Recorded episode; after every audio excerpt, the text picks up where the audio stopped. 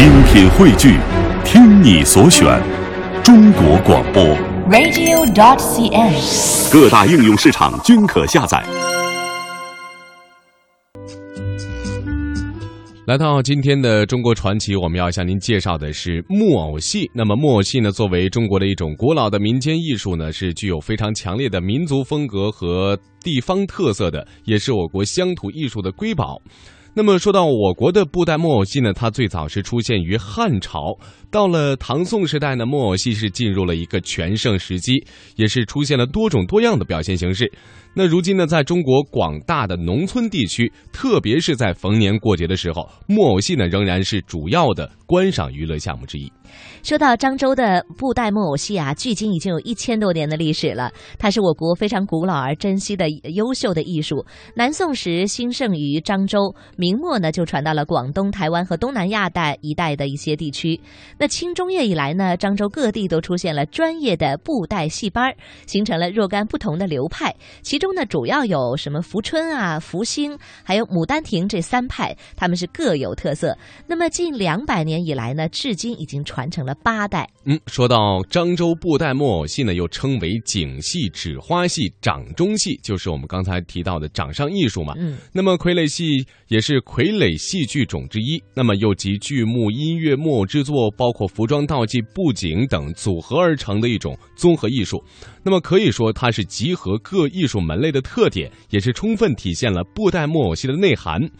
那么在国内外的艺坛上啊，漳州的布袋木偶戏是享有很高的声誉的。今天的中国传奇呢，我们记者呢将会带您了解这一历史悠久的掌上艺术，就是来自于福建漳州的布袋木偶戏。锣鼓咚咚响，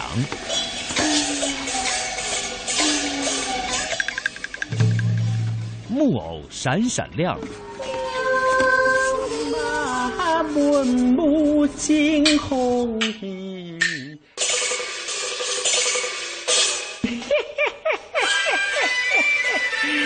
春公子，千秋记忆，掌上乾坤，魅力中国，和您一起感受漳州布袋木偶戏。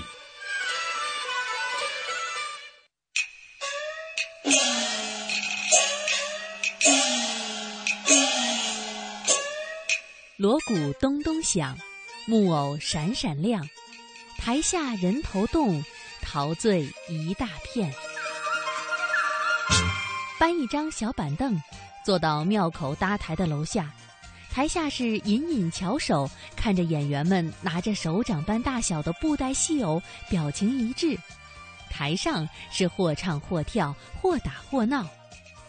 这种场景在福建漳州曾经随处可见，也是老百姓们最喜欢看的戏曲节目。从古至今，有一批这样的戏剧名角儿，他们从来不面对观众，他们依靠自己的傀儡、表情、表意完成整场的演出。这些傀儡就是一个个栩栩如生的木偶。木偶们夸张的表演技艺、拟人的表现手法，紧紧地抓住了观众的审美需求。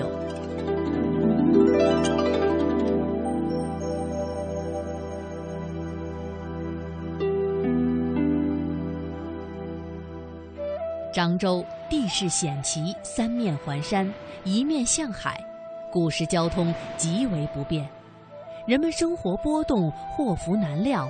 曾经被称为张力之地，因而敬天礼神、崇鬼上屋之风极盛，所以古老神秘的傀儡戏早就在民间广泛流传。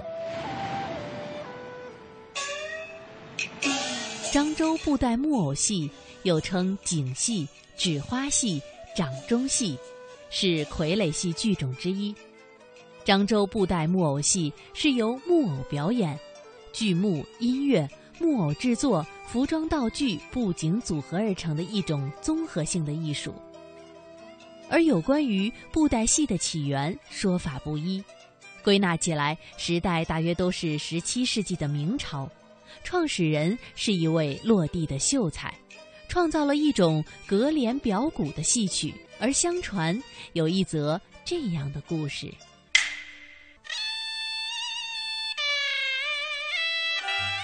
有一位屡试不中的秀才梁炳林，在福建仙游县九里湖一座仙姑庙祈求高中后，做了一个梦。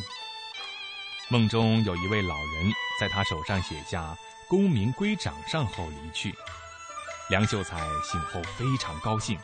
认为是极地的吉兆，不料当此应试又名落孙山。失望之余，他开始向邻居学习悬丝傀儡戏，并发展出直接套在手中的人偶。凭着他的文学修养，出口成章，又能引用各种拜官野史，马上吸引了许多人来看他的表演。布袋戏从当地开始风行起来。梁秀才的名声也跟着水涨船高，此时他才领悟了“功名归掌上”这句话的意涵。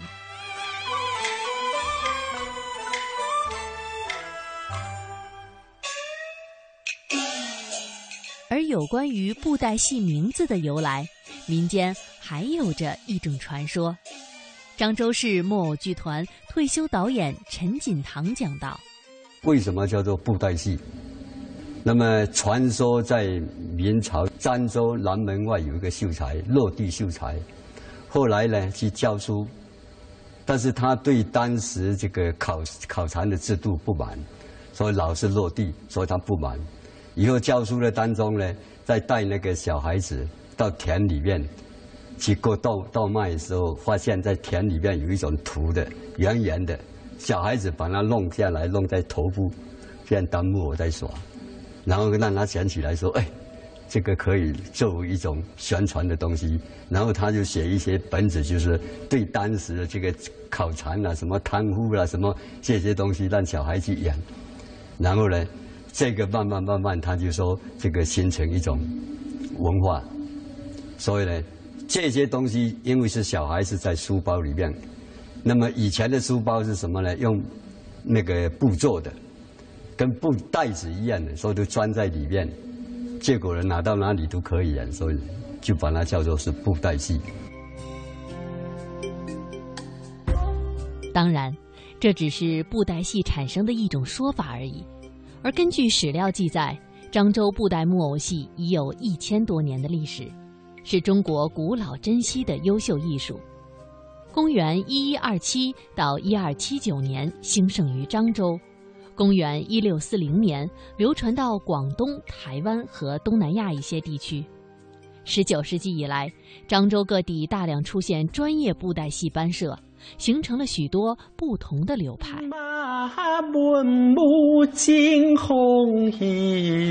我们现在听到的就是漳州布袋戏丑角的表演。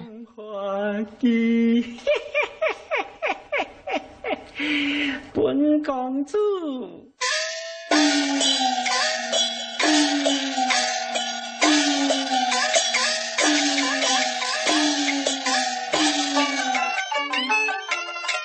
本身是没有生命的，但是通过木偶表演艺人灵巧的双手，木偶就有了灵魂。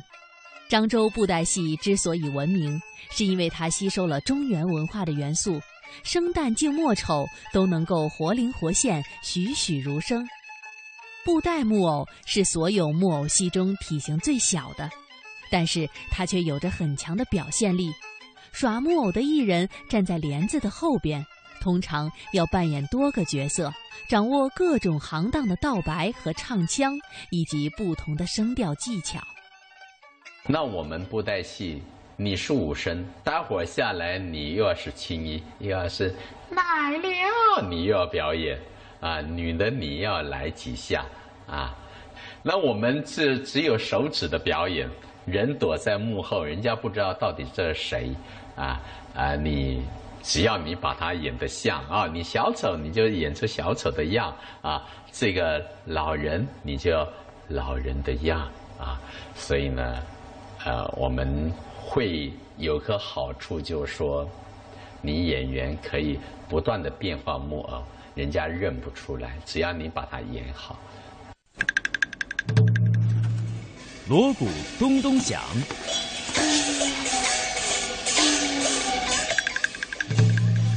木偶闪闪亮。马文武惊鸿仪，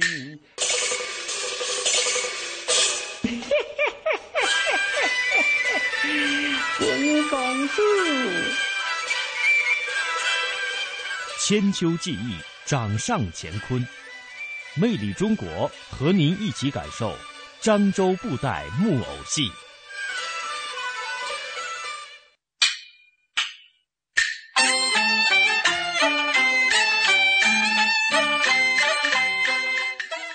清脆的锣鼓点，陈锦堂已经听了六十多年。因为他的父亲陈南田曾经是漳州最有名的布袋戏表演大师，而他的丑角和武打是最为引人入胜的。这位艺人名叫陈南田，他是耍布袋戏的能手。大闹天宫是神话小说《西游记》里头的一段。他从小比较好，哎，他演起来就活灵活现的。他的那那个观众的语言很多，哎，所以呢，就价钱演出特别受欢迎，是这样子。他主要是说在打的方面呢是比较有力量，两个不同的人物性格呢，也演得很好。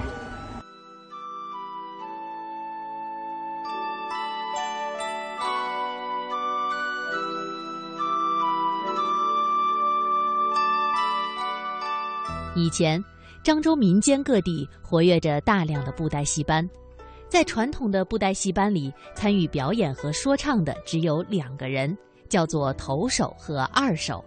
二手只操作比较不重要的戏偶，头手则是包办了大部分的操作木偶。除了生旦净末丑等不同角色的表演以外，还要兼唱念道白，可以说是布袋戏班的灵魂人物。而陈南田就是当时闽南一带著名的布袋戏投手。曾经的布袋大师却有着流离失所的成长历程，而正是这样的经历成就了日后的陈南田。陈南田的家在台湾台南市，小时候靠卖油条给家里补贴一些生活。那个时候是日本统治时代，结果日本人那个小孩卖油条，他在卖油条，小孩子给他拿油条就不给钱，吃油条不给钱，以后呢惹得他生气，就跟他打架，打架了跟日本人打架，在当时这个台湾社会是非常大的事情。一九二七年的一天，因为害怕日本人的报复，十三岁的陈南田和哥哥躲到了一艘从台湾开往上海的船上，但紧接着更不幸的事情发生了。我不知道他待不下去，因为他不会讲上海话，不会讲普通话，不会讲，根本就没有办法。陈南田在兵荒马乱中流落到漳州，在这里他又听到了久违的乡音，看到了和台湾一样的房子，于是他留在漳州卖起了泥偶。在卖泥偶时，结识了很多布袋戏的师傅。十五岁的陈南田收起了泥偶摊，投身了布袋戏班。一九三一年，十七岁的陈南田正式拜著名的布袋戏师傅郑福来为师，并加入了师傅的戏班。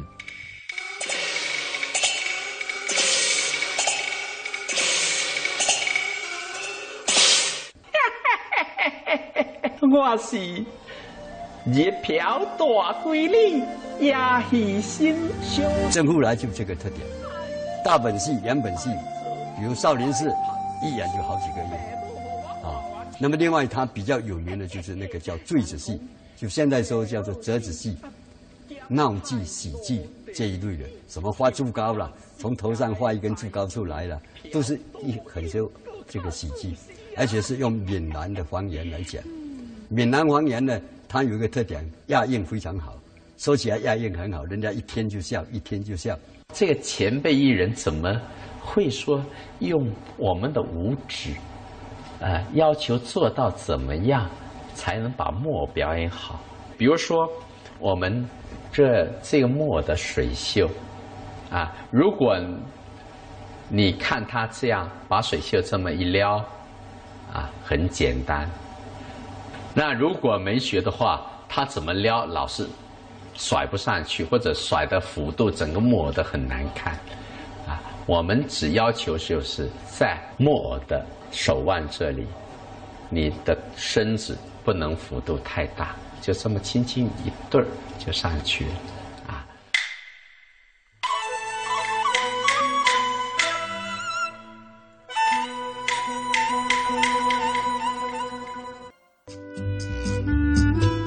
来到今天的中国传奇，那么上期节目当中呢，是带您了解了福建漳州的布袋木偶戏。那么我们说啊，这个漳州布袋木偶戏已经有一千多年的历史了。那在我国古老珍稀的优秀艺术，在南宋时呢是兴盛于漳州，在明末的时候呢是流传到了广东、台湾以及东南亚一带的地区。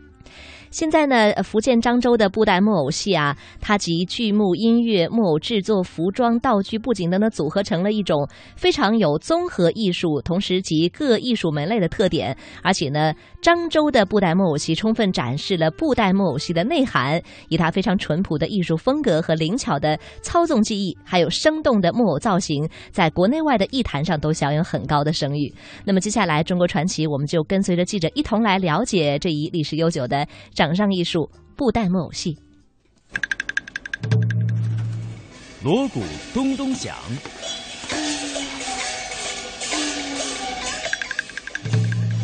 木偶闪闪亮，马满目惊鸿意，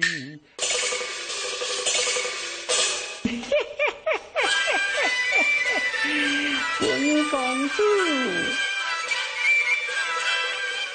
千秋记忆，掌上乾坤，魅力中国，和您一起感受漳州布袋木偶戏。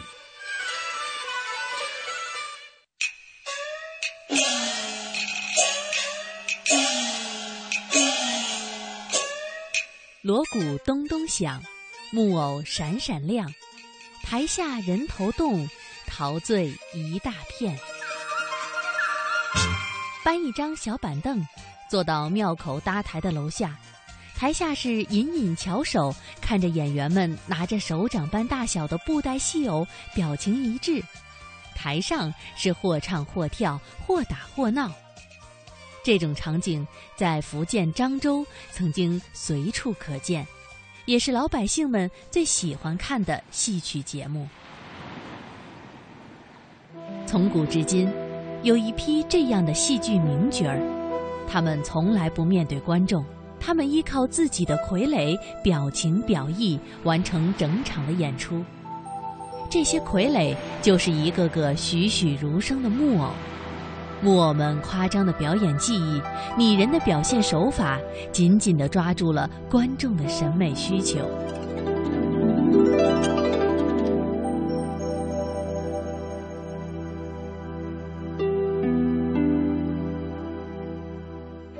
漳州地势险奇，三面环山，一面向海，古时交通极为不便，人们生活波动，祸福难料，曾经被称为“张力之地”，因而敬天礼神、崇鬼上巫之风极盛，所以古老神秘的傀儡戏早就在民间广泛流传。漳州布袋木偶戏。又称景戏、纸花戏、掌中戏，是傀儡戏剧种之一。漳州布袋木偶戏是由木偶表演、剧目、音乐、木偶制作、服装道具、布景组合而成的一种综合性的艺术。而有关于布袋戏的起源，说法不一，归纳起来，时代大约都是十七世纪的明朝，创始人是一位落地的秀才。创造了一种隔帘表鼓的戏曲，而相传有一则这样的故事：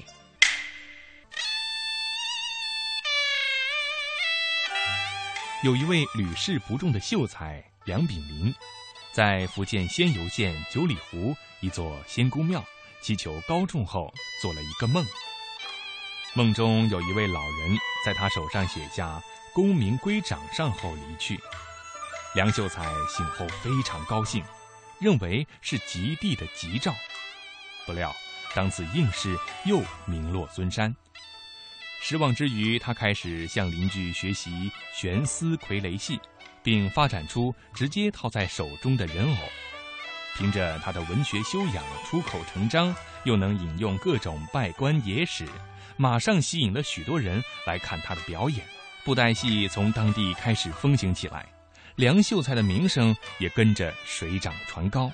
此时，他才领悟了“功名归掌上”这句话的意涵。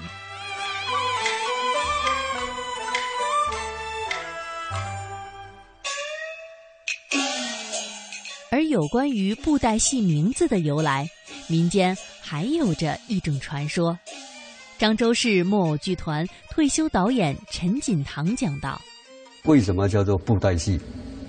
那么传说在明朝漳州南门外有一个秀才，落地秀才，后来呢去教书，但是他对当时这个考考察的制度不满，所以老是落地，所以他不满。”以后教书的当中呢，在带那个小孩子到田里面去割稻稻麦的时候，发现在田里面有一种土的圆圆的，小孩子把它弄下来，弄在头部，这样当木偶在耍，然后让他想起来说：“哎，这个可以作为一种宣传的东西。”然后他就写一些本子，就是对当时的这个考察啊、什么贪污啊、什么这些东西，让小孩去演，然后呢。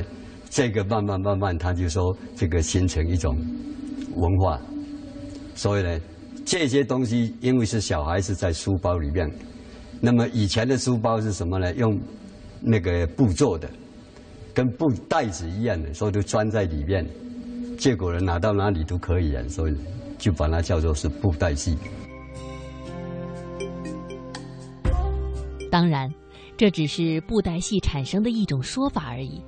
而根据史料记载，漳州布袋木偶戏已有一千多年的历史，是中国古老珍稀的优秀艺术。公元一一二七到一二七九年兴盛于漳州，公元一六四零年流传到广东、台湾和东南亚一些地区。十九世纪以来，漳州各地大量出现专业布袋戏班社。形成了许多不同的流派。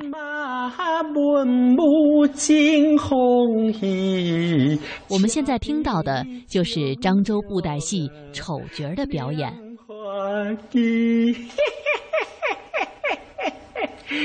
本公主。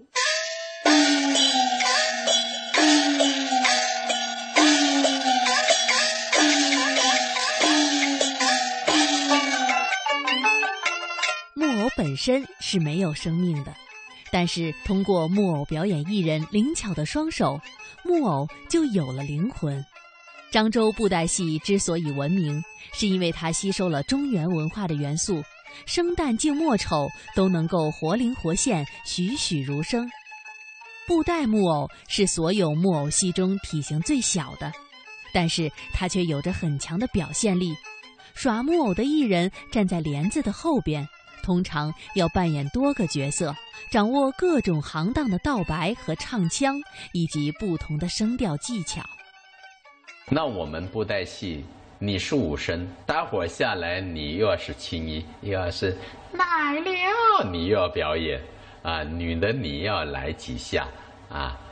那我们是只有手指的表演，人躲在幕后，人家不知道到底这是谁啊啊你。只要你把它演得像啊，你小丑你就演出小丑的样啊，这个老人你就老人的样啊，所以呢，呃，我们会有个好处，就是说，你演员可以不断的变化木偶，人家认不出来，只要你把它演好。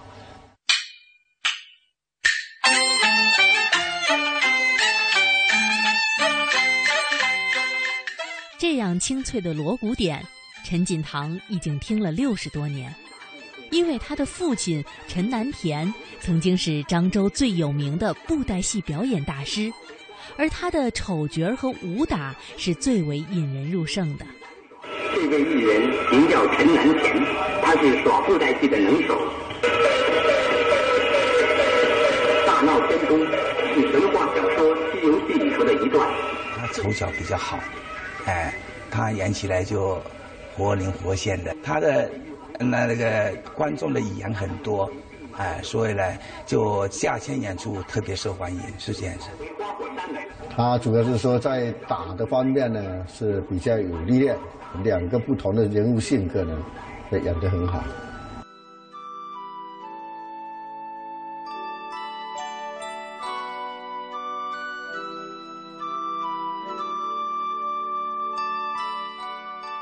以前，漳州民间各地活跃着大量的布袋戏班，在传统的布袋戏班里，参与表演和说唱的只有两个人，叫做头手和二手。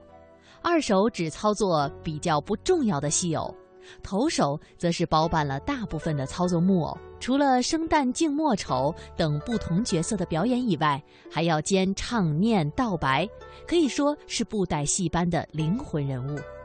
而陈南田就是当时闽南一带著名的布袋戏头手，曾经的布袋大师却有着流离失所的成长历程，而正是这样的经历成就了日后的陈南田。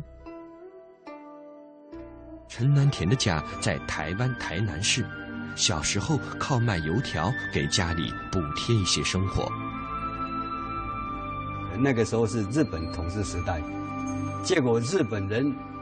那个小孩卖油条，他在卖油条，小孩子给他拿油条就不给钱，吃油条不给钱，以后呢惹得他生气，就跟他打架，打架了跟日本人打架，在当时这个台湾社会是非常大的事情。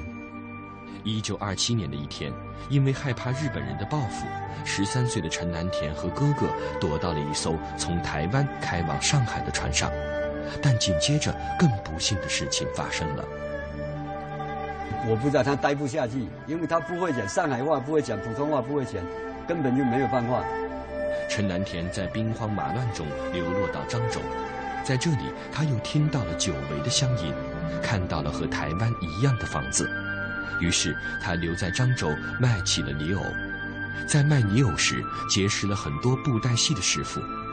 十五岁的陈南田收起了泥偶摊，投身了布袋戏班。一九三一年，十七岁的陈南田正式拜著名的布袋戏师傅郑福来为师，并加入了师傅的戏班。